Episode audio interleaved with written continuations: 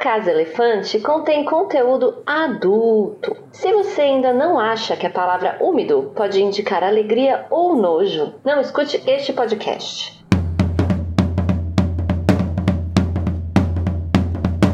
Olá, sejam bem-vindos à Casa Elefante. Puxe uma cadeira, pede um café e vem discutir a obra de J.K. Rowling capítulo a capítulo com a gente. Hoje, o 21º capítulo de Harry Potter e a Ordem da Fênix, O Olho da Cobra.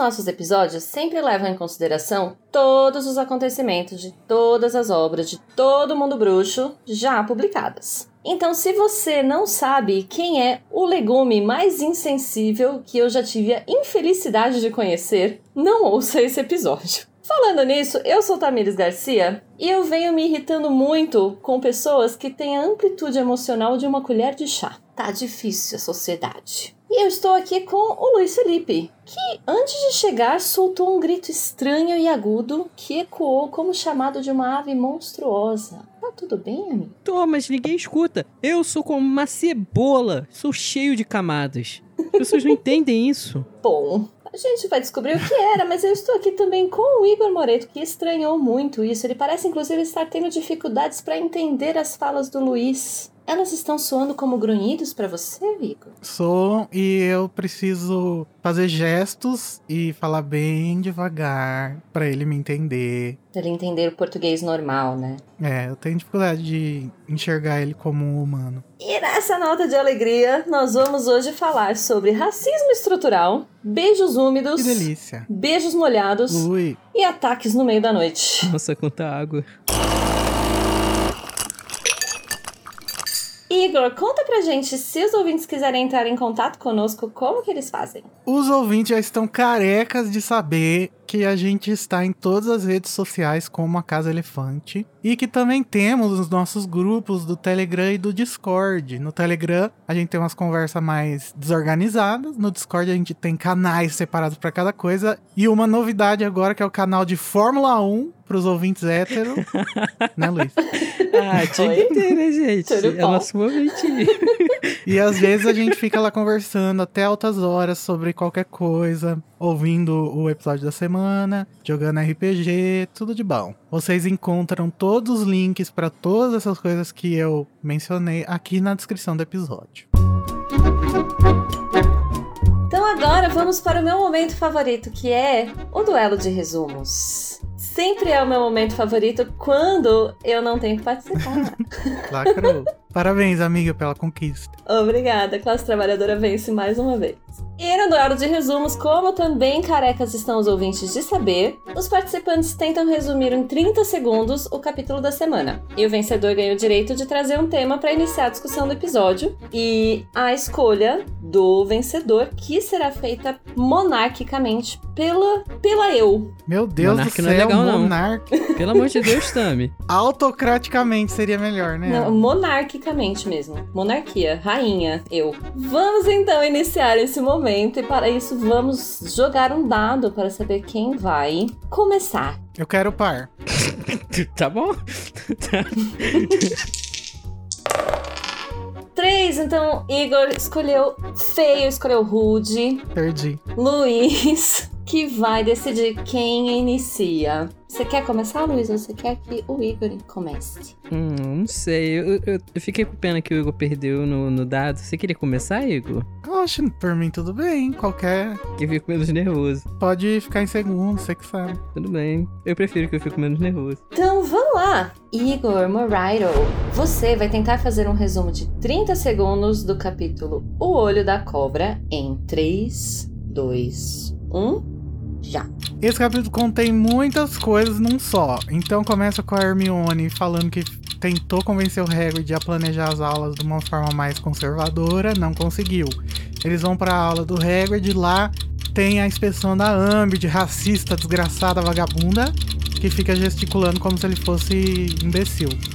Daí depois a gente tem alguma coisa que eu esqueci. Ah, ah, o negócio do, da sala precisa, eles vão. Ai, meu Caralho! Ai, eu tava tão feliz que eu tava conseguindo, daí eu me perdi. Mas você foi bem, amigo. Você ficou na parte que interessa ali do o cerne do racismo estrutural. É, mas não falei nada sobre o que o nome do capítulo diz, né? É, a gente pode pensar sobre isso na avaliação, levar isso em consideração. Então agora vamos para o Luiz. Você está preparado, Luiz? Deixa eu tomar uma tacinha de conhaque pra eu me sentir bem pra isso daí. Vamos lá. Então, terminando a sua taça, você vai tentar fazer um resumo de 30 segundos do capítulo O Olho da Cobra. Em 3, 2, 1 já. Hermione quer ajudar o Hagrid a dar aula, mas o Hagrid quer seguir o ensino dele. Ele vai lá mostrar pra todo mundo os testralhos. A Umbridge fica falando em baleiês com o Hagrid. Eles voltam, o Harry fica com saudade da, da AD. Aí ele vê como o pessoal tá evoluindo. Tem Harry Christmas feito pelo Dobby. Ele esquece de avisar Hermione que o Dobby tá usando todas as toquinhas. Eles ficam conversando, Harry beija a Show. Depois ele vai contar pros amigos. Depois ele dorme, ele tá sonhando com a Show. Ele tem um pesadelo. E o Senhor Weasley tá sendo atacado. Voldemort. Aí ele chama Minerva e todo mundo... Ah! Ele vai lá pra Minerva e Minerva leva ele pro Dumbledore e é isso daí. Caralho! Deu exatamente 30 segundos, Galvão Bueno! Se Eu o Luiz não ganhar esse, realmente. Real ouvindo a narração de futebol. No final teve até o gol. Cara, deu dor de cabeça. Não. Não consegui respirar. Nossa, lacrou, Luiz. Lacrou demais. Nossa, a- inclusive a piada do baleiês. Muito boa. Ótimo. E conseguiu sem fazer Sem fazer som no... Mas, onomatopeia. mas não tinha, esse Não, capítulo não, não. tinha Teve, teve o gol no final, com a onomatopeia ainda. É verdade. É. Não, Mas, foi uma, foi uma bom. onomatopeia que, assim, tava faltando, tipo, 4 segundos, ele só preencheu os 4 segundos com a onomatopeia. É porque é- é- era Foi. ou uma onomatopeia ou falo que rolou no capítulo. Os dois não dava. Então eu acho que temos uma vitória. Uma vitória clara pro treinamento de Galvão Bueno feito aqui pela Casa Elefante para o Luiz Felipe. Meus parabéns. Graças a Deus. Ó, o Lino Jordan brasileiro. Ó, nunca foi falta de talento. Sempre foi, sempre fui roubado. Mas tá aqui, ó. tá aqui, mãe, consegui. Receba. Daí na edição eu boto eu ganhando.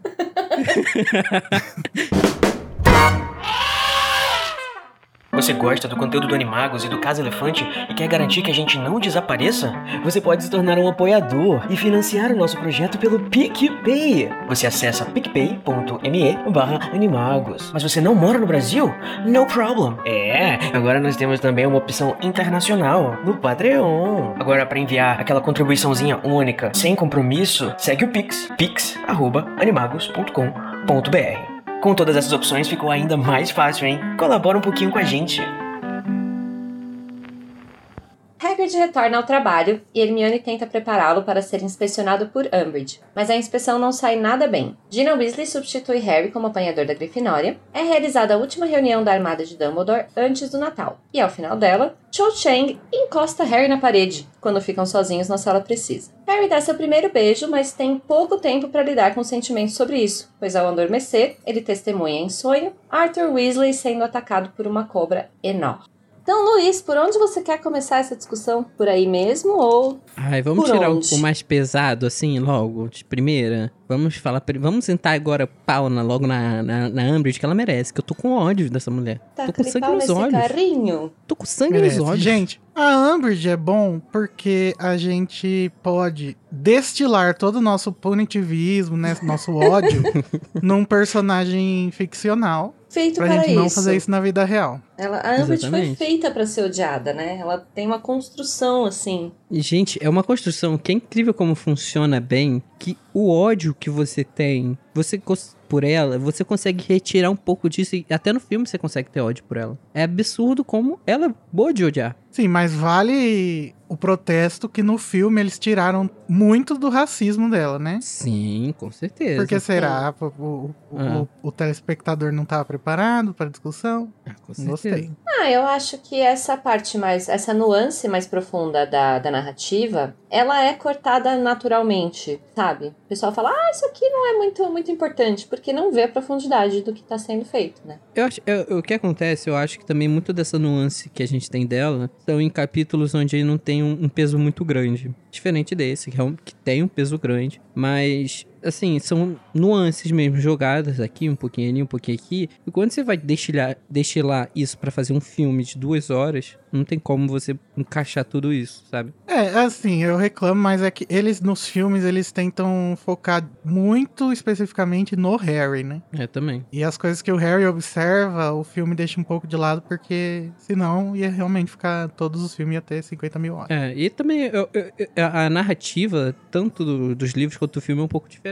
Sim, mas é que eu- o, o que eu acho que é problemático é que justamente esse tipo de coisa precisa de uma leitura mais aprofundada pra gente olhar. Com certeza. E aí, quando você vê uma cena dessa, passa batido. Você fala, ah, não é importante colocar isso no filme. E tira. O que é natural. Mas é um negócio que faz falta, porque justamente tendo essa cena, a gente tem uma nuance maior pra analisar, né? Nesse capítulo fica muito claro que a narrativa antirracista, né, que tá ali na Amber, é a pessoa mais detestada do universo fazendo coisas explicitamente ligadas ao racismo, né? E a Hermione chega até a falar preconceito, né? A palavra preconceito. É, eu, eu acho esse capítulo em si também, ele, ele é muito bom de reafirmar isso. É, não só essa questão, mais pra frente a gente também vê a Hermione, ela vai falar sobre a questão dos testralhos, que ela, tem, ela queria que ela ter visto queria, alguém morrer. É, que que É. ela queria ver os testralhos. Aí, com aquilo, ela já notou a fala dela errada e também mostra um pouco dessa questão de, ok, identificar o erro e saber pedir desculpa. Também é algo que é, é muito particular de nuances também. Humildade, né? É, são umas nuances bem particulares que a gente tem. É, não, identificar quando você tem um pensamento que justamente o que ela pensa é que ela queria poder ver. É um pensamento Exato. superficial e quando você aprofunda, você fala, nossa, pera, profundamente de fato, acho que eu não queria. E é, é essa falta que faz esse tipo de ser, né? A gente vê um negócio que parece superficial e olhar pra ele com mais profundidade, né? Ai, gente, tá vendo? Cada vez que a gente vai comentando mais sobre esse livro, vai mostrando porque ele é o meu favorito. Agora ele tá começando a ficar bom. Vamos contextualizar onde a gente tá, né, no capítulo. É, é o momento em que a Hermione, então, é logo no comecinho do capítulo, a Hermione tenta preparar o Hagrid pra ele vai ter aula inspecionada pela Umbridge. E o Hagrid deixa meio...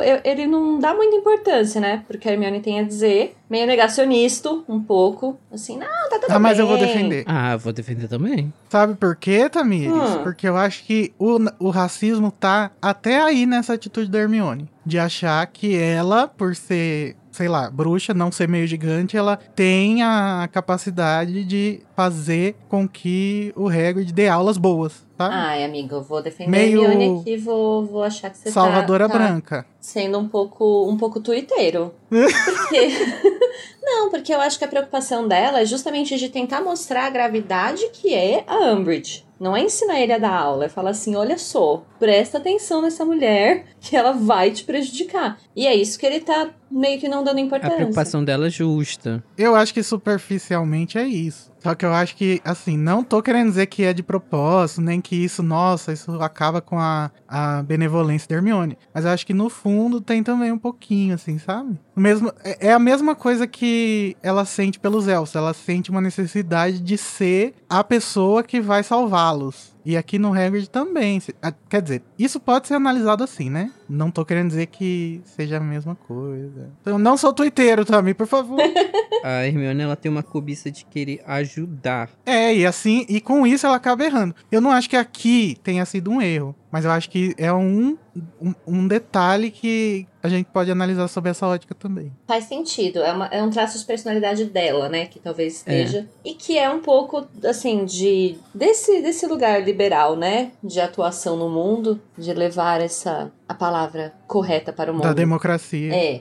Mas ao mesmo tempo, eu não acho que seja. Que, que essa seja a preocupação dela em si, ensinar ele a dar a aula. É mais falar pra. Não querer perder ele, não só como professor, né? Como, como amigo, porque a Umbridge, como a gente vê no futuro, ia querer tirar ele do castelo. Então, assim, pelo amor de Deus. Se comporta na frente dela, só na frente dela. E eu, eu entendo essa preocupação, sabe? E assim, ele não é qualquer pessoa. O Hagrid, ele tem um conhecimento muito grande de sobre animais perigosos e criaturas. Então, Eu acho que é justamente por isso que o Hagrid tem a dificuldade de aceitar. Porque ele pensa, eu sei mais, essa é uma criança, Uhum. e eu sei o que eu tô fazendo. Então, eu entendo o Hagrid não aceitar. Não acho que ele tá sendo irracional nem nada. Tá sendo negacionista. Mas. Não, mas não é negacionista, porque ele não sabe da Umbridge, né? É, tanto que ele, te- ele tem a surpresa, né? Então, mas é o que ela vai tentar explicar pra ele. Tem- vale lembrar também que na cabeça do Hagrid, ele tá realmente ensinando algo que é importante pra eles. Então, é,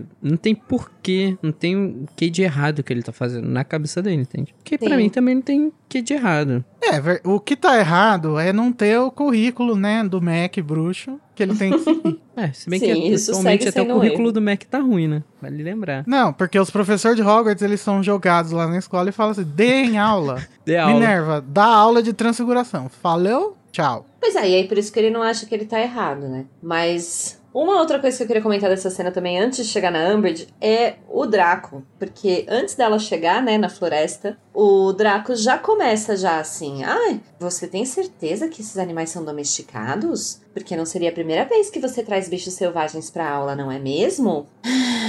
Eu, Esse... eu não li, eu não li com esse tom, amiga. Hum, Eu li, me, eu li como se ele tivesse realmente com medo. É, eu Por também. causa do, do Bicus. Ele tá realmente com medo, mas você acha que ele falou com tom de medo? Não, ele falou desse jeito, que é pra gerar pânico Não, se moral. não me engano, ele fala até que tá com um, um sonzinho de medo. Mas então, mas o que que é o pânico moral sociedade? Vamos relembrar disso em ano, em ano, de, ano de, de eleição? O pânico moral é você pegar medos que as pessoas de fato têm e alimentar. E fazer com que ele fique pior e fazer com que todo mundo, até quem não tinha pensado direito sobre isso, fique: nossa, será que a gente não vai ser atacado e morrer? E as criancinhas? O que, que eu vou dizer pros meus filhos se arrancarem a cabeça deles durante a aula? O que, que eu vou dizer pros meus filhos se arrancarem a minha cabeça? sabe? Então, só queria pontuar que ele podia estar com medo, sim, mas o, a- o alimentar do pânico moral é parte do modus operandi, entende? Você ficar com medo lá na sua te faz um covarde. Você alimentar o medo entre todo mundo, ah, não, estamos preocupados com, com o bem-estar geral. Eu achei ele mais fazendo isso depois, quando a Amber tá lá, assim, sabe? Que ele tem pelo menos um, uma autoridade ali que tá do lado dele, sabe? Aí ele fica rindo, aí de repente passou o medo, entende? Ele tava rindo, aí não tava mais em pânico. É isso que justamente mostra que é só pra, assim, ele tá com medo, ele não precisava comentar com todo mundo, é isso que eu quero dizer. O fato de alimentar Ah, em público mas é ele é essa pessoa insuportável, né? Ele é. Ai, gente, o é. Draco, ai. Eu, olha, eu, eu acho muito difícil que eu comece a gostar do Draco, tá? Eu tenho todo o respeito por fãs do Draco, mas assim, gente, até agora não tem um motivo pra você passar um paninho pro Draco. Nunca. Não, não, rolou, não rolou um pano pro Daco, né? Não. Nem vai. Acho que. Não, no próximo vai, né? Vamos ver se a gente chegar lá. Caralho também. Não, se a gente chegar lá a ponto de passar o pano pra ele, sabe? Não sei, não. No momento que começarmos, a Tami vai se demitir.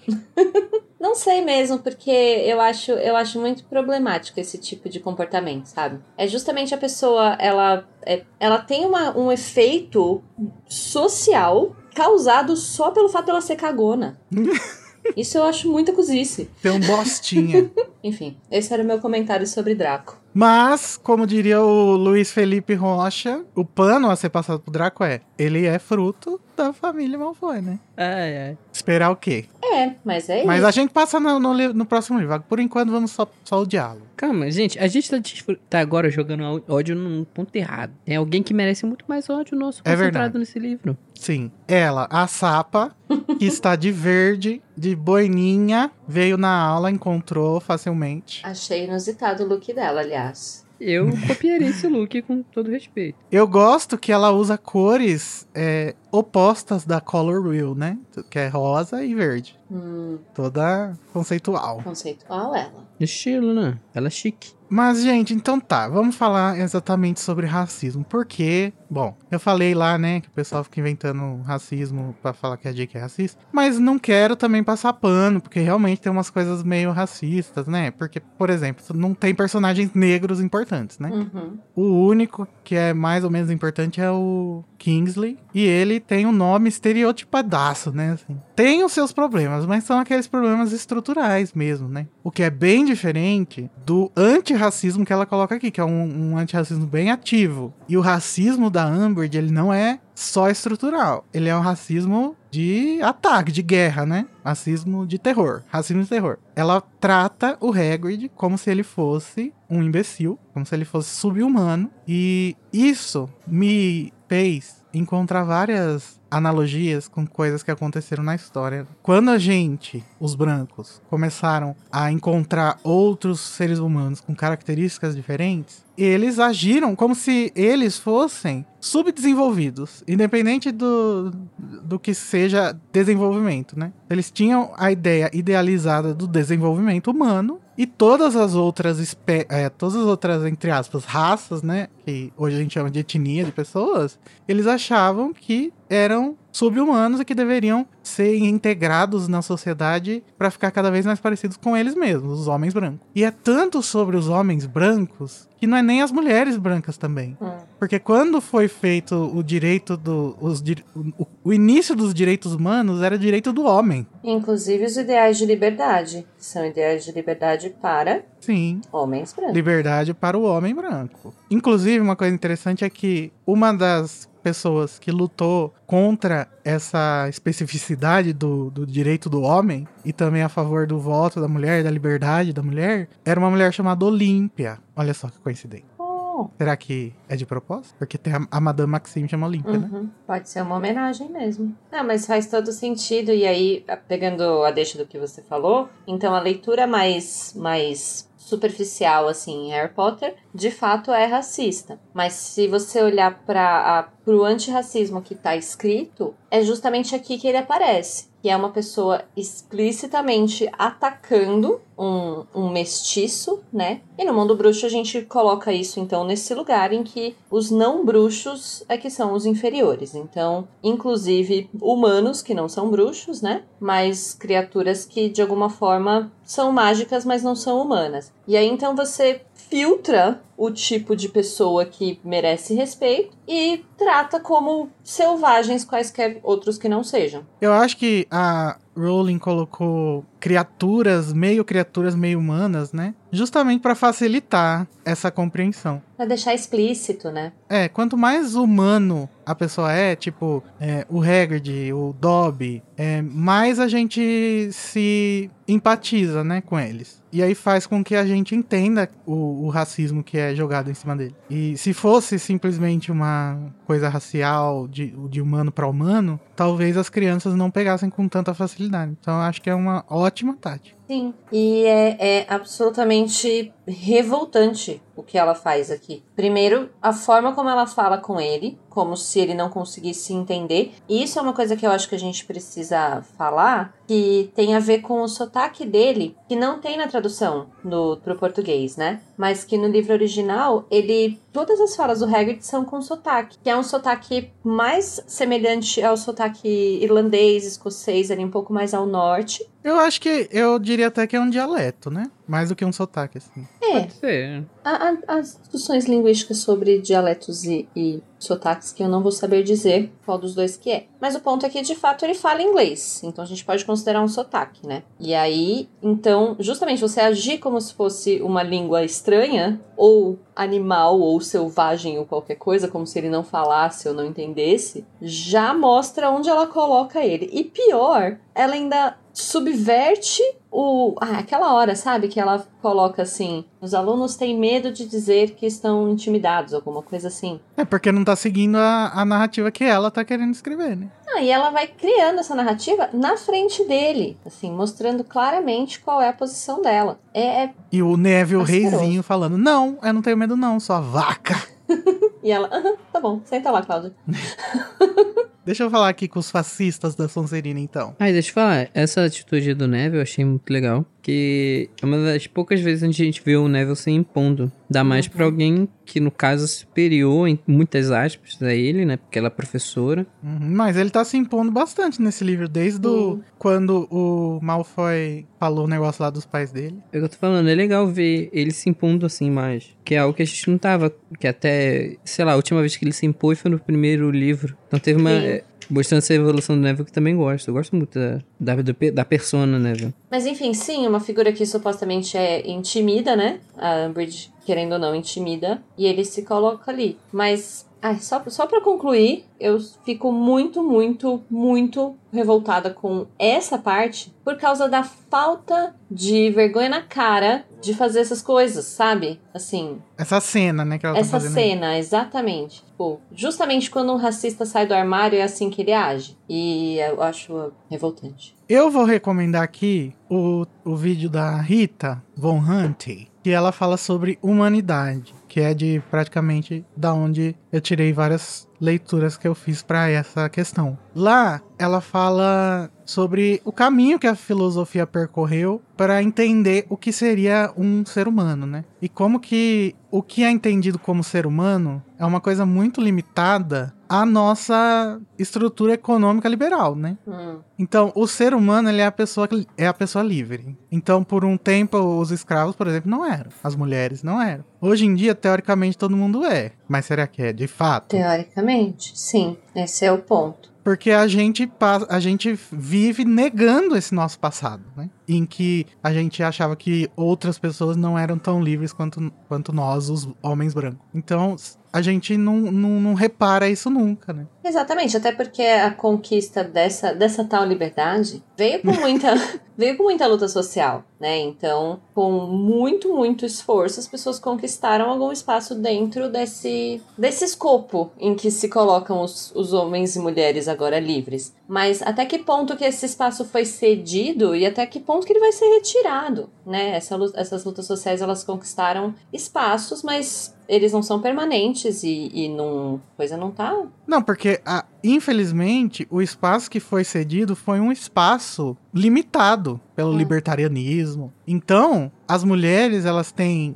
as mesmas prerrogativas dos homens no papel, né? Na, na teoria. As pessoas negras também. Mas a gente sabe que uma pessoa negra concorrendo para a mesma vaga de uma pessoa branca com as mesmas, o mesmo estudo, mesmo tudo, tem chances menores de ser contratada simplesmente porque o cara que tá lá não enxerga o mesmo tipo de ser humano que o, que o, que o branco. Exato. E aí, a gente aceita assim, ah, tá bom, assim já é suficiente? Acho que não.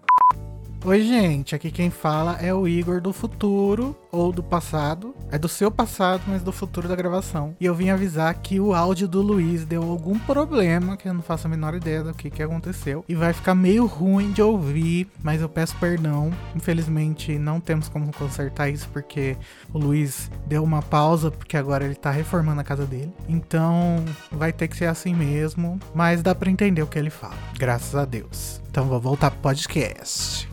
Tem outra coisa do que a, que a Rita menciona, que é um trecho do Hamlet. Que eu achei muito engraçado, porque se, se conecta muito com isso. Que o Hamlet é a história do, do filho do rei, né? E aí o tio do rei. É tipo é a história do Rei Leão, gente.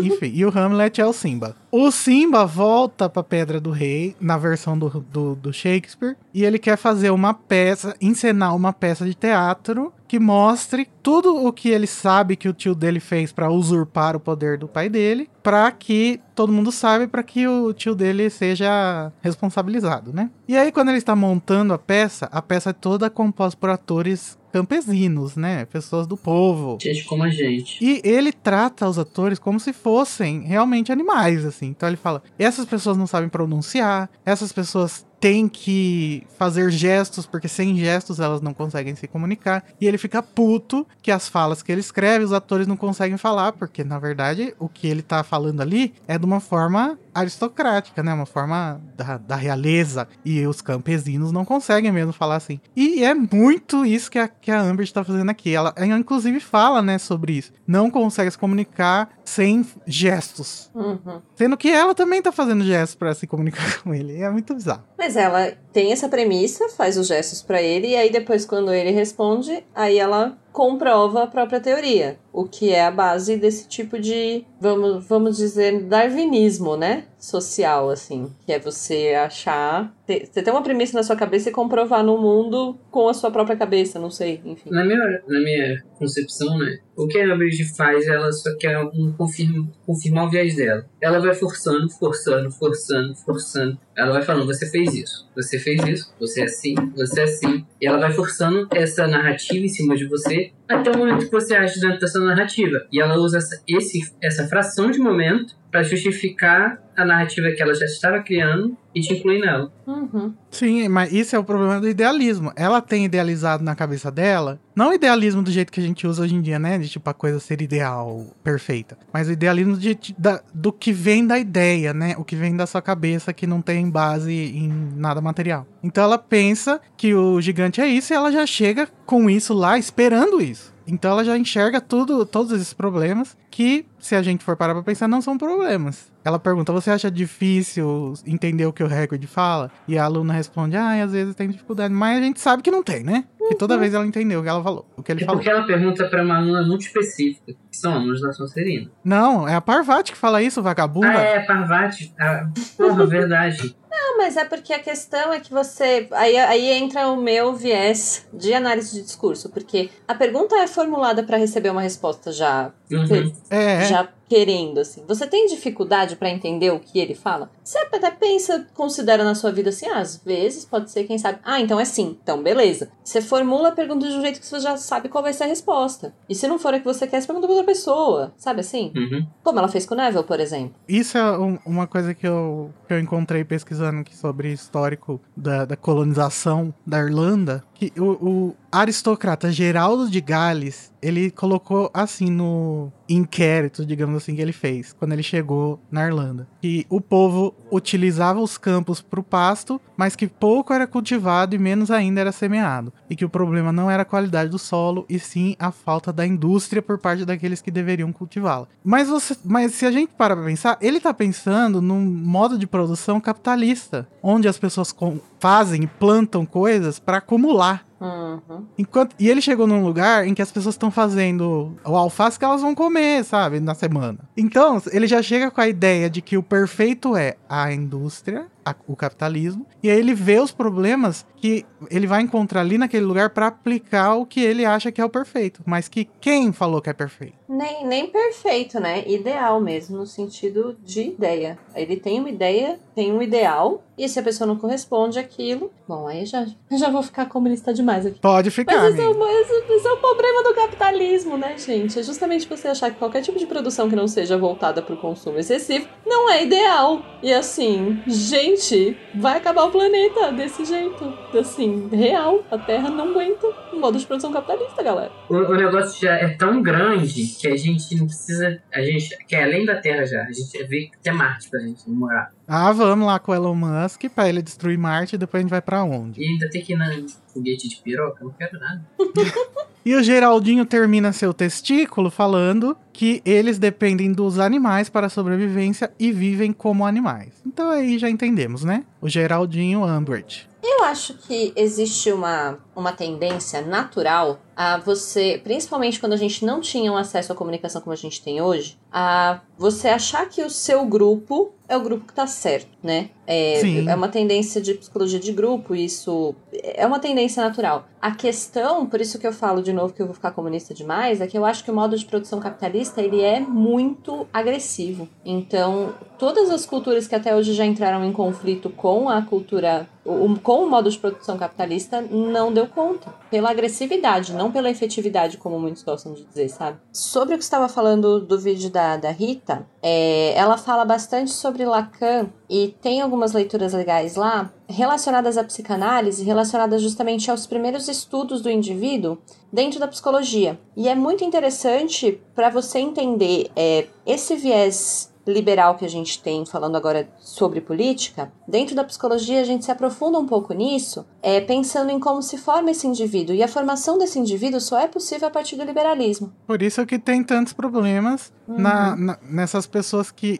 adentraram a sociedade liberal depois, né? Exato, porque essa concepção do indivíduo que a gente tem atual, ela é muito recente. A gente, isso não era muito comum. Então, é assim, se você parar para pensar, por exemplo, estamos com, já ouvi falar em alguns momentos, epidemia de depressão, né? Esse tipo de problemas que assolam o indivíduo foram causados, foram gerados nesse modo de produção também, sabe? Não que não existisse depressão antes, o que eu quero dizer é, existe um agravamento e, e precisa se olhar para ele. É uma bola de neve, né? Porque Exatamente. a pessoa não consegue produzir o tanto que ela acha que deve, E as pessoas ficam enfiando na cabeça dela que ela tem que ser mais produtiva, mais produtiva, mais produtiva. Tanto ela não consegue que ela acaba ficando improdutiva, quanto ela acaba ficando zero produtiva, porque ela não consegue lidar com toda essa demanda, né? Uhum. A demanda é individual, a exigência é sobre o indivíduo e necessariamente ele se sente impotente se ele não corresponde. Então tem toda uma carga em cima do indivíduo que é uma carga historicamente recente. A gente tem ouvintes que são da psicologia que podem falar disso um pouco melhor. Eu só queria pontuar isso para se alguém quiser se aprofundar, que eu acho que é um assunto bem interessante também quando se fala sobre problemas sociais, a gente pensar no indivíduo nessa sociedade. É importante também olhar para essa parte da psicanálise que a Rita fala no vídeo dela. É, e ela dá umas indicações bem legais lá de livros. Tem algum outro hate para jogar em cima da Umbridge? Ai, gente, olha. eu tenho muito hate pra jogar em cima dela, mas vamos deixar até o fim do Tem- livro já, te, já dá Temos pra. bastante livro ainda para hatear a Umbridge. Já vai ter tanto avada nela que simplesmente vai dar pra escrever um outro livro só de avada. Provável. Porque tem mais uma parte que é relevante dessa aula, além dessa, desse show de horrores, que é que são os testralhos. Que Harry finalmente descobre quem são os testralhos. A gente já tá um tempo e até agora a gente não tinha falado dessas criaturas maravilhosas. Polêmicas, hein? Polêmica. Já deu briga, já deu briga no, na Listen Party, Hum, porque verdade. tem gente que acha que a J.K. Rowling deveria ter pensado nisso antes, porque em Cálice o Harry não vê te- os testralhos. Mas já deveria, né? É, porque o, C- o Cedrico já tinha morrido. E tem gente que aceita a passação de pano que ela mesma fez pra ela mesma, de que demora pra, pra você digerir, né, o luto. Então ele não viu por causa disso. Eu sou do time dos que acham que faz sentido a passação de pano, mas também acho que não tem tanta relevância assim é pra gente chegar a brigar. Uhum. Eu acho que é um furo de roteiro, mas eu não acho que é um furo de roteiro que me incomoda. Dá pra, dá pra ter essa explicação do processo de luto e, e pensar, ok, foi um furo de roteiro que foi explicadinho e passar um paninho e seguir a vida. Eu né? acho que afirmar que é um furo de roteiro, aí já é demais. Eu acho que a gente não tem como saber se a Rowling realmente pensou. Aqui o, o Harry já viu a morte, mas ele não vai ver o terceiro porque ele ainda não processou a morte do Cedrico. Uhum. Não tem como saber. Então pode ser tanto um furo quanto pode não ser. E ela, enfim, não, não, não importa. Sim, eu tô falando o que eu acho. Na minha opinião, é um furo de roteiro. Eu acho que ela só pensou nos testralhos escrevendo o quarto livro. Eu também E acho. ficou esse furo e ela justificou dessa forma. Mas de toda forma, ainda que sendo ou não sendo, não me incomoda. Não é uma coisa que eu acho que faz diferença pra narrativa. É, gente, isso não vai mudar, porra, a história do, do- dos livros. Então, porra, foda-se. Se ela só imaginou depois, tá bom. Eu acho que ela realmente não pensou. E depois ela inventou uma coisa que faz sentido. Então tá tudo bem. Se o plano fosse ruim, era uma coisa, mas o plano foi certo bem, então tá bom. Pois é. Mas no capítulo, o interessante é que o Hagrid, ele defende os testralhos das acusações da Amber do mesmo jeito que a gente tá defendendo ele aqui, né? Falando eles são incompreendidos, e a sociedade supersticiosa trata eles com negatividade, porque eles acham, tá, tá, tá, tá, tá, tá. Tem essa coisa de tentar desmistificar que essa superstição, né? E essa relação dos testralhos com a morte. A morte é um, um mal social muito grave em muitas culturas, não apenas na nossa. Então faz sentido que eles sejam associados a maus agouros, né? Já que eles são associados à morte. O gato ser considerado azar, que é uma explicação maior, um exemplo mais realista que esse. Gato preto. No episódio passado, o pessoal tava se perguntando se todos os testralhos do mundo são dóceis ou se só os domesticados pelo Hagrid, né? Mas pelo jeito, pelo texto aí, parece que são, né? Assim, se você não chegar batendo nem nada assim. Ah, mas não, não me parece que é uma criatura. É uma criatura que vive no mundo. Se ela é domesticada, ela é dócil. Se ela não é, ela vai olhar e falar: Meu Deus, um humano, acho que vai me matar, vou matar de volta. Sei lá, se você encontrar por aí um leão, talvez ele te mate, mas se ele for domesticado, talvez não. Compreende? Eu acho que nem tanto, porque se você for pensar, não são muitas pessoas também que vão ver os testralhos. E não é algo comum você, sabe, ter tido contato Realmente, com né? É perigoso se o, se o testralho for atacar qualquer pessoa chegar perto dele se você não consegue ver ele. Exatamente. Então, então, por, natureza, eles devem ser criaturas que se sentem razoavelmente seguras, porque eles não se sentem vistos. Ai, gente, a invisibilidade social dos testralhos. Precisamos problematizar isso. Eles são invisíveis. É, eu- outra coisa que eu tinha até botado lá na, na pauta que eu achei interessante é, além das pessoas não poderem enxergar os testralhos, eles são animais que particularmente gostam de ver no escuro. E tem um detalhe também sobre a questão dos olhos, de que eles têm olhos brancos, que até acho que deve reforçar essa questão de estralhos evitarem a luz. E eles têm o senso de direção muito bom, né? Então talvez eles não precisem da visão. Uhum. Olha Possivelmente, a caralho, biologia, aí, hein? Ai, gente. A gente tá tive de exatas esses dias, que no outro episódio estavam falando de física. ah, não, mas biologia não é exatas, né? Não, biologia- Falei merda. Biologia é biológica. Não estamos de humanas. Apesar da, da Larissa ter falado que não sabe fazer a multiplicação de 100 vezes 100. Ah, mas é difícil. Tem que lembrar quais os números. Quantos zeros. Às vezes você confunde. Então, esses são os trestrários. Trestrários. Eu sempre terei dificuldades pra conseguir falar o nome deles. Sim. Mas. Ouvintes, vocês acham que a Tami falando parece grunhidos ininteligíveis? Fica Ai, aí o questionamento. Nunca se sabe, né? Em qual, qual grupo social. Como estão me, em que grupo social estão me lendo, não é mesmo? Mas voando de testrários, a gente sai dessa aula horrorosa, que só teve eles de bom, e vai pra escola, que então lá tá inverno, tá tudo frio, tá Natal, o Harry tá triste porque ele não sabe onde vai passar o Natal, e de repente o Rony fala, ô, você vai passar em casa. E ele fala, hã? E achei mais ou menos fofo esse momento, mais ou menos, Rony, você é meio, você é meio vacilão às vezes, hein? Eu não te falei? Eu te falei que você vai pra casa? Não, amiga, eu tô aqui achando que eu vou ficar sozinho, abandonado o Natal inteiro. Obrigado por me avisar. Mas enfim, Dobby resolve alegrar o dia de Harry. Ai, perfeito. E o nosso também. Ai, gente, não. Ele simplesmente vai fazer a, a coisa que eu. Assim, o Dobby faz algumas coisas que às vezes me dão um pouco de medo, mas ele é um cara, assim, muito carinhoso. Gente, eu amei a junção de Happy e Harry, que virou Harry Christmas. Pelo Assim, jeito a tudo- Lia também amou. Porque ela não traduziu. Ah, Mas acho que, gente, mas tipo, também, as crianças sabem, né? Merry Christmas. Uhum. sabe? Não é happy, né? É Merry. Mas fica meio happy, meio Mary, meio Harry, fica tudo no mesmo bololô ali. Fica beautiful. E ele fez bolinhas flutuantes com a cabeça do Harry. Ai, gente, ele é perfeito. Ele é o fã número um do Harry. Não, uh, uh, uh, uh, o número 3. Primeiro a gente tem os irmãos Creed. Então, eu acho que o Dobby ganha dos irmãos Peavy. Eu até Eu ia falar acho. deles, mas eu acho que o Dobby ganha. Talvez durante o segundo ano os Creevy ganhassem, mas o Dobby ganha agora. Segundo ano, o Dobby tava lá jogando balaço na cabeça do Harry pra salvar a vida dele. Muito mais fã. É verdade. Nossa, Não, demais. Mas, ó, agora... Ixi, se- será que a gente vai esquerdizar de novo? O, o Dobby, ele tem um apego pelo Harry, porque o Harry foi o agente da libertação dele, né? Ele tem lealdade ao Harry, ele tem uma coisa de servidão, né? Dá pra problematizar, mas a gente já problematizou isso bastante também. Mas eu acho Ai, que vamos sim, deixar pra essa... outro capítulo. Sim, sim, eu acho que tem a ver. Ele é muito, muito fã e tem uma coisa de adoração aí que não é muito saudável. Mas o Harry Christmas ficou tão fofinho. Ficou. Cara, eu simplesmente eu quero, eu quero fazer. É, é meu, meu aniversário e do filho é perto do Natal, dezembro, né? Se eu não me engano, a diferença do meu filho de 10 dias. Eu simplesmente eu quero fazer uma festa de fim de ano nosso e usar bolinhas com a cabeça de Harry Potter, assim, Harry Christmas. Essa vai ser a Vamos festa de fazer. fim de ano da nossa firma. Não, e, e vale lembrar que as coisas que tão, vão acontecer com o Harry ali na, nesse fim de ano na D é engraçado. Vai acontecer de tudo. Simplesmente ele tá lá, ele tá lá esperando, né? Que lá, poxa, quero, quero dar aqui, né? Socializar. Aí vem a melhor pessoa pra gente socializar possível. Vem a nossa Luna Lovegood. Nossa, muito bom de socializar com ela.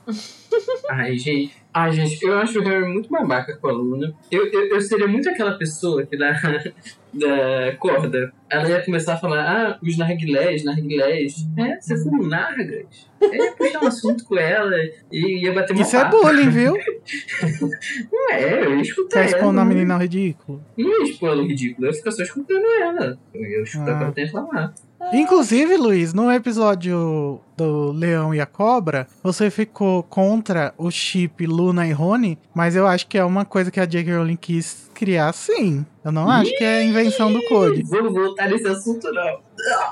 Não, não vamos voltar porque não tem nada a ver com esse capítulo, mas eu queria só fazer esse- essa nota de repúdio. Eu acho que tá aí o Rony e Luna. A Luna é muito apaixonada pelo Rony, no- em segredo. Não, não, não.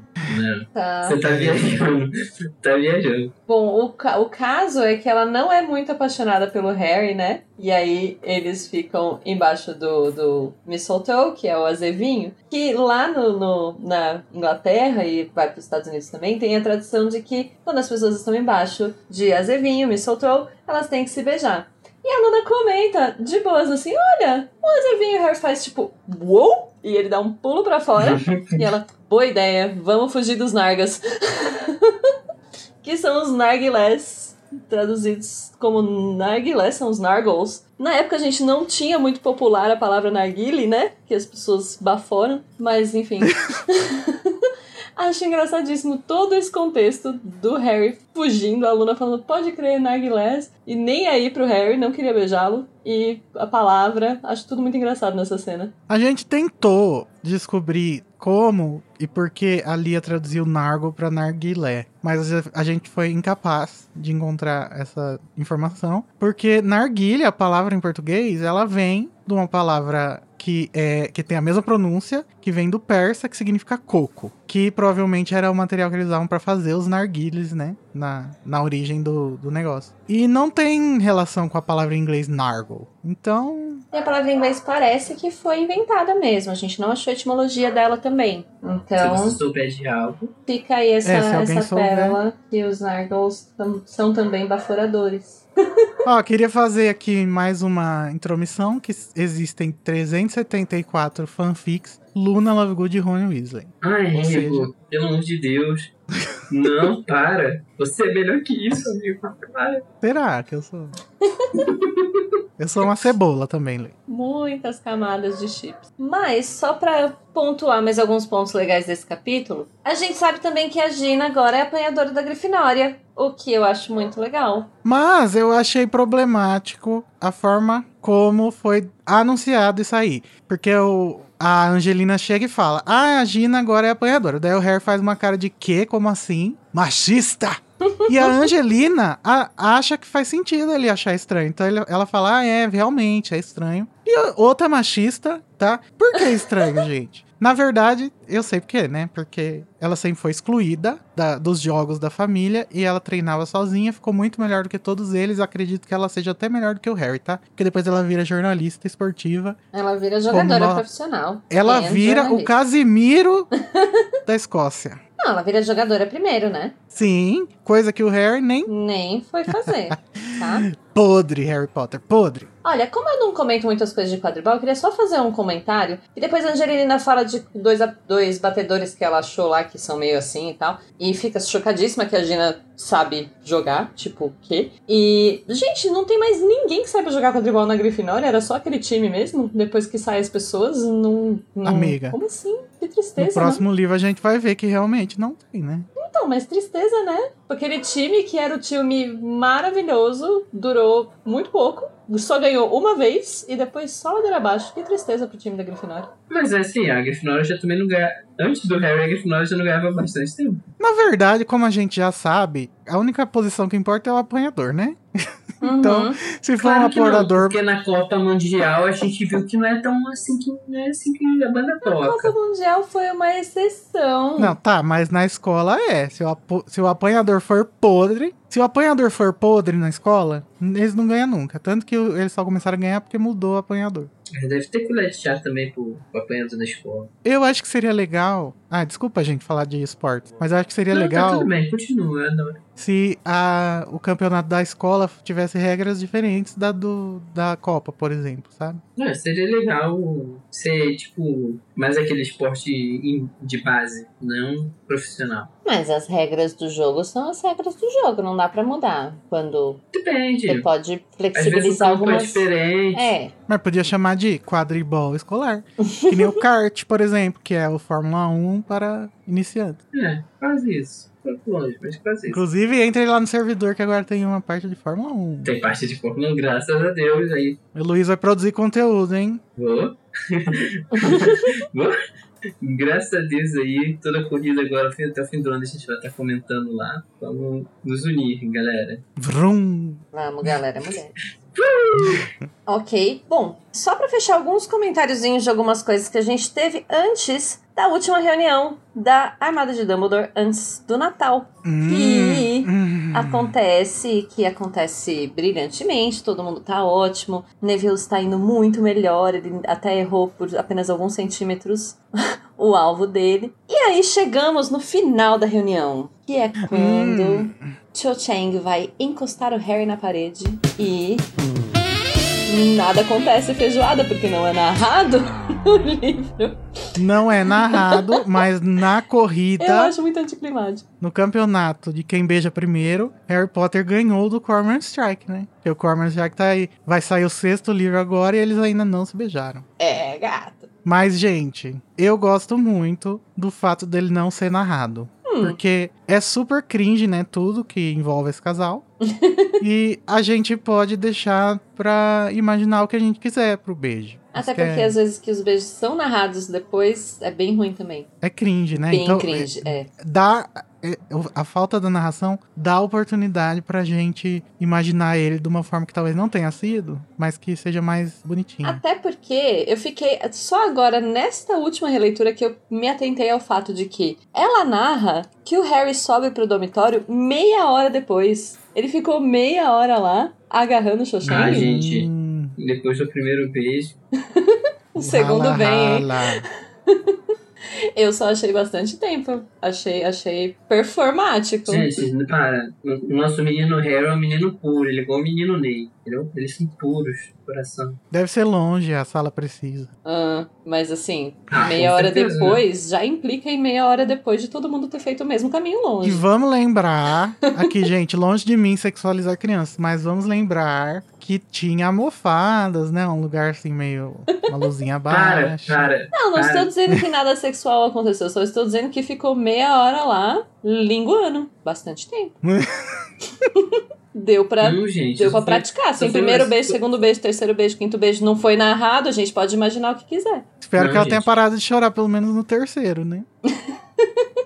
Ai, e aí temos o melhor diálogo da história. Estragou o momento. isso, mas o Harry fala isso. Como que foi o beijo molhado? E aí a Lia traduziu pra úmido. úmido, sociedade. Claro que um beijo é úmido. Lia nunca beijou. Conte-me mais. O Harry saiu todo babado, igual o- a, a Luísa no episódio anterior. Também meia hora beijando, né? Mas enfim, melhor diálogo acontece. O Rony, o Rony, sabe, dá um yes com o pulso pro alto quando ele fica Gente. sabendo. Eu amo essa conversa inteira. Tem um episódio de The Office que quase pega fogo no escritório, e daí chegam os bombeiros. A hora que os bombeiros chegam, o Dwight faz um yes assim no, no ar. Eu imaginei o Rony exatamente igual. Quando eu era nova e a gente leu, eu e minhas amigas, esse capítulo, a gente realmente parou e ficou analisando muito tempo todas as falas desse, desse diálogo, entendeu? Tipo, como que foi? Molhado? Aí, o que que vem na sua cabeça, né? Tipo, molhado? Amigo, o que que tava acontecendo? É porque ela tava chorando. Ah, tá. Aí você pensa a pessoa misturando as babas com as lágrimas. E deve ter sido ótimo o primeiro beijo do Harry. E tem mais uma parte, cadê? Que era o Harry. Ah, o Rony perguntando, mas você beija mal assim, filho? Ela tava Ah, chorando por causa disso. você dá um beijo na menina e começa a chorar. Ai, gente, essa cena é perfeita. Eu amo demais. Eu Também. É, e o Harry é super insensível, né? Ele, ele- assim, tudo bem que foi muito estranho ela ter começado a chorar ali do nada, falar do Cedric, num momento que, obviamente, estava levando ao romance deles. Daí, de repente, ela começa a chorar, é estranho e tal. Mas o Harry, ele não consegue entender, né? A complexidade. Isso, eu acho que isso vem da criação dele com os Dursley, que tudo era muito... Ele não tem muito Assim, contato com. É, ele não tem vivência. Mas a Hermione, pelo jeito, tem, né? Porque ela fez ali uma psicanálise toda na, na Xoxeng que tava realmente certa, né? Ela Sim. explica exatamente pelo que a Xoxeng tá passando. Psicologia E do luto. Faz sentido. Sim, e justamente a, a, a, a Cho começar a se envolver com o Harry falando do Cedrico é importante porque é, é muito. Você se sente traindo, né? Ela se sente traindo o Cedrico de alguma forma. E é muito complicado você ser adolescente e você já ser uma viúva ali nesse ponto da sua vida.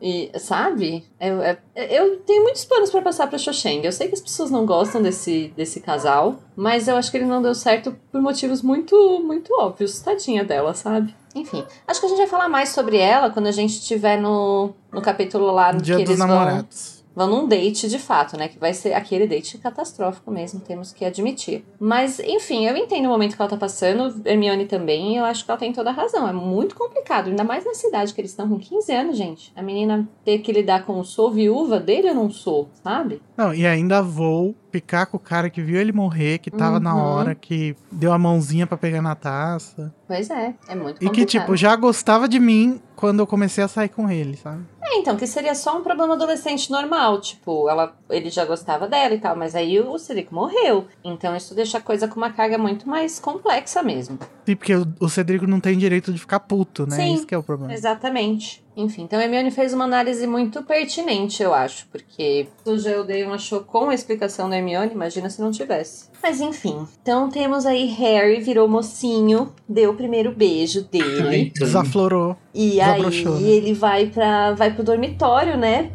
Conversa com os amigos, recebe esses conselhos maravilhosos e péssimos ao mesmo tempo. Super animadores. E vai dormir pensando, Jesus, como a minha vida é difícil. Fica como qualquer outra pessoa da sociedade, pensando tudo que ele deveria ter feito, que ele não fez. E vai dormir. E de repente, quando ele vai dormir, a vida adolescente acaba e vem a realidade de Harry Potter. Ele tem um sonho. Não, mas, pera, mas antes do, do- da realidade tocar, ele tem um sonho muito bizarro e eu adoro como a J.K. Rowling escreve os sonhos bizarros, porque é realmente assim, né? E tudo faz sentido no sonho, mas quando você acorda você percebe, nossa, como assim? É, ele tá sonhando com a Cho mesmo, justamente porque ele tá ansioso, né? E ela tá lá na sala, brigando com ele e tal. E eu acho que é legal ela narrar esse sonho, porque é bem claro de quando você acabou de dormir pensando num, num negócio que tá te deixando ansioso, e aí você sonha com a mesma coisa. Mas aí então, bateu a realidade. E o Harry, de repente, estava andando por um lugar estranho, viu uma pessoa. Andando não, Então, rastejando. é, ele tava se sentindo ali. Não, não queria dar, dar essa. Dar esse clima, mas enfim. E aí ele vê uma pessoa estranha e ataca aquela pessoa e quando ele acorda.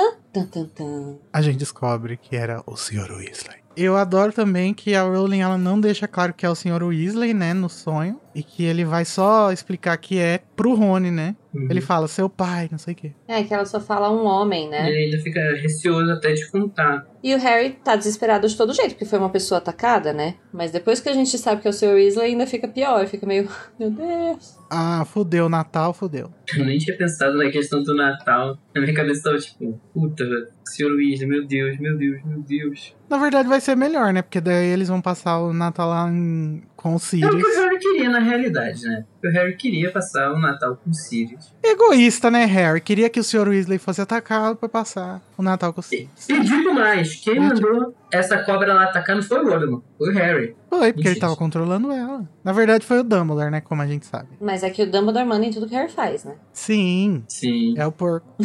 Parou a barra. Brincadeira, viu, gente? KKK.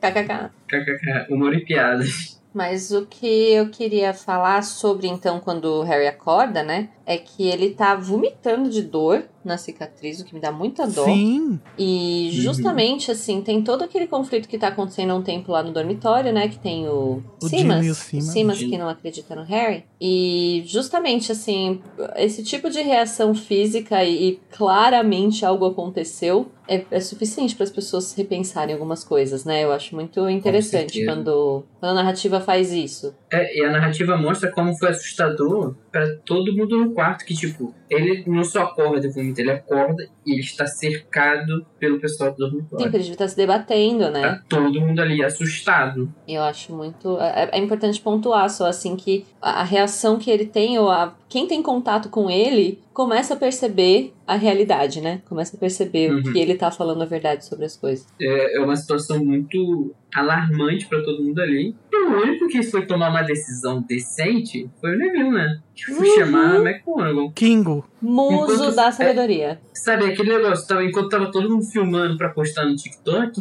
olha, aconteceu em Hogwarts. o Neville Não, foi lá gente. o tomou atitude. Se o Neville fosse o menino que sobreviveu, o escolhido, as coisas não aconteceriam da mesma forma, porque ele ia procurar ajuda dos responsáveis. Com certeza. Às vezes poderia ter sido até melhor, né? Mas quais responsáveis? Ah, Dumbledore. Mas é o que eles Não, porque o Harry fica com essa frescura de que, ai, não vou falar com o Dumbledore porque, ai, não vou incomodar ele, né? O Neville não, ele vai. Não, mas ele foi falar com a McGonagall. Será que a McGonagall dorme na torre da Grifinória? Deve dormir. Interessante, né? Mas eu achei uma decisão boa, porque assim, se o Neville ainda tivesse sendo alívio cômico, ele agora teria trazido alguém tipo, sei lá, alguém nada a ver. Teria trazido um ave doméstico, alguma coisa assim, sabe? Ele tinha trazido pirraça, sabe? É, eu, um fantasma. Eu acho que pode não parecer, mas esse ponto do Neville é um ponto importante já. Que ele tá aprendendo direito como fazer as coisas. Não, é, a gente vai ver nesse, nesse no, no decorrer né, desse livro, a gente até comentou bastante sobre isso, que o Neville ele vai ter uma mudança muito grande de personalidade e de atitude. Tem sim, mas é que eu acho que tá. Assim, tem as coisas mais óbvias e tem essas que são menos óbvias. Tipo, se essa cena fosse no primeiro livro, o Neville ia trazer algum. ia trazer o pirraça, sabe assim? Ele trouxe a pessoa certa, que é uma pessoa da Ordem da Fênix, que, que era quem era pra trazer mesmo. Ele tá atento ao que tá acontecendo no mundo.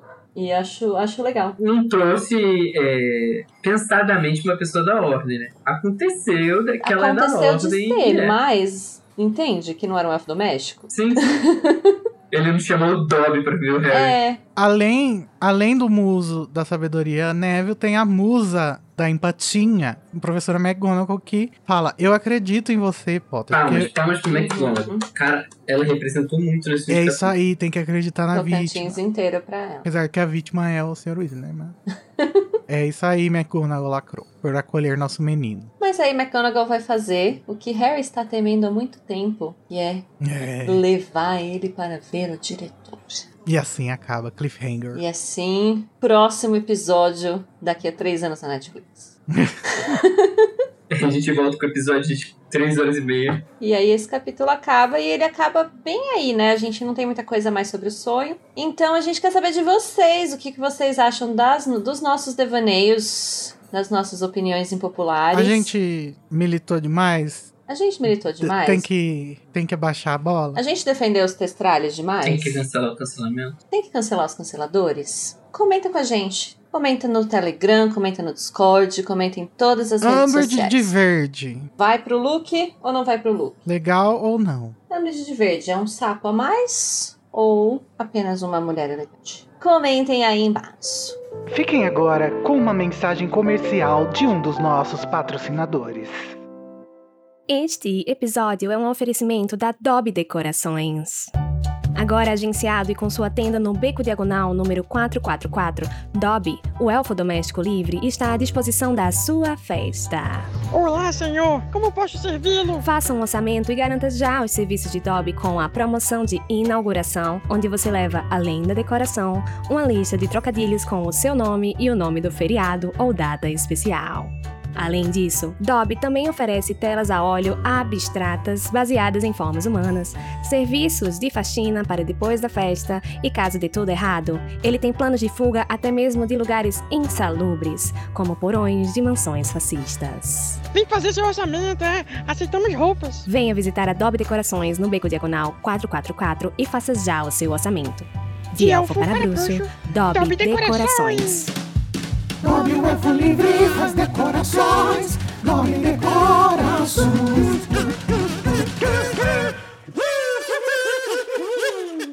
Essa foi uma mensagem de um dos nossos patrocinadores. Agora voltamos à programação normal. Então, nesse momento em que estamos indo pra este lugar horroroso, em que o Sr. Weasley foi atacado e tal, a gente já tá com muito ódio no coração, pra ir pro nosso momento Avada Kedavra.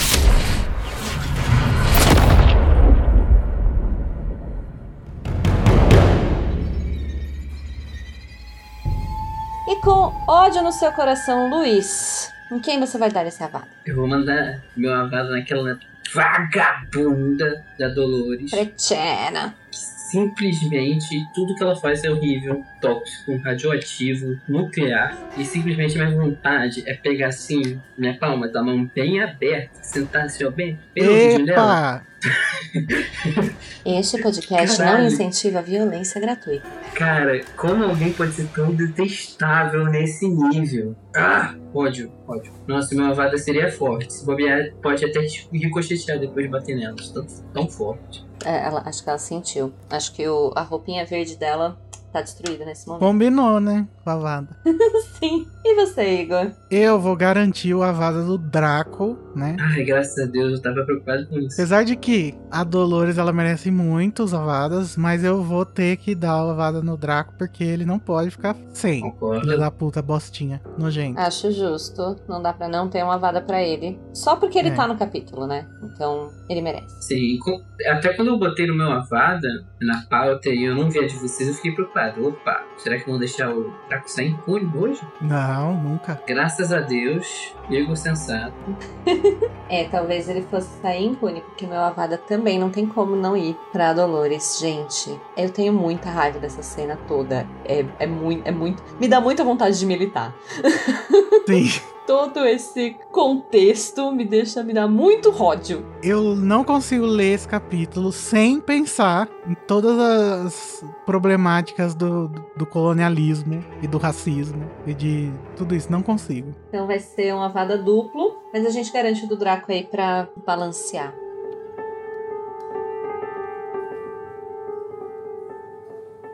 Então, já passamos do momento pesado, já estamos leves e tranquilos. Podemos ir pra parte bonitinha, pra parte amor do nosso episódio, que é o Espectro Patronum.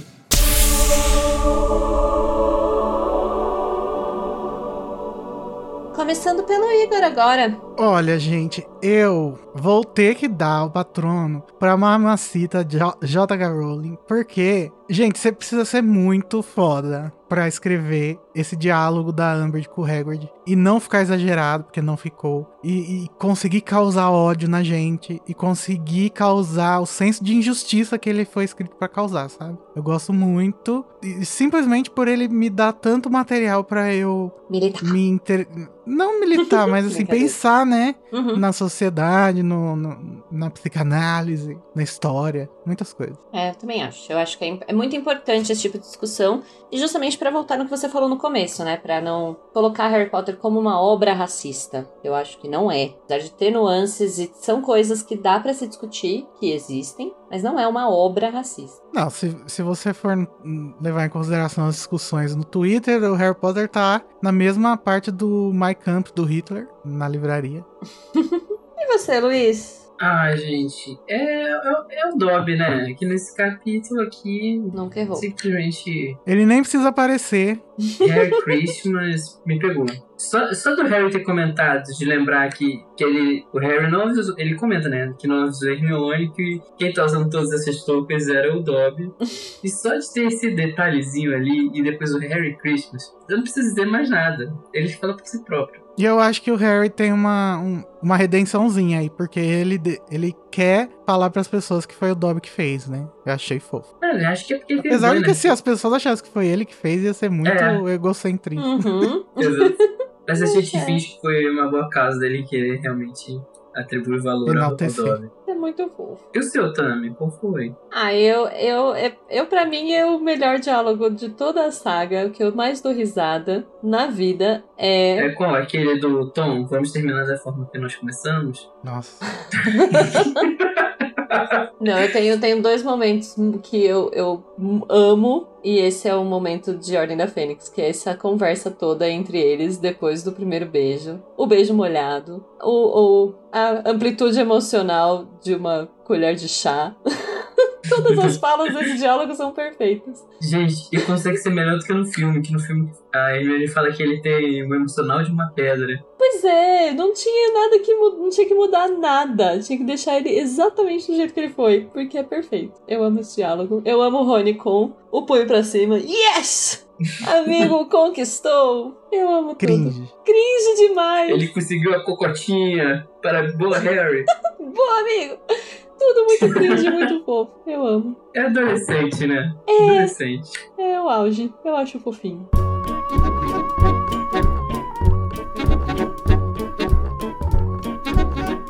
Agora que a gente já engoliu o racismo da Inquisidora, demos beijo na boca e tivemos nossos sonhos interrompidos pela realidade. E nessa realidade, inclusive, Arthur Weasley está desmaiado, destruído. A gente tem que levar esse homem ao hospital sem rungos para doenças e acidentes mágicos, que é o nosso próximo capítulo. Uhul! Tchau, Tchau, gente!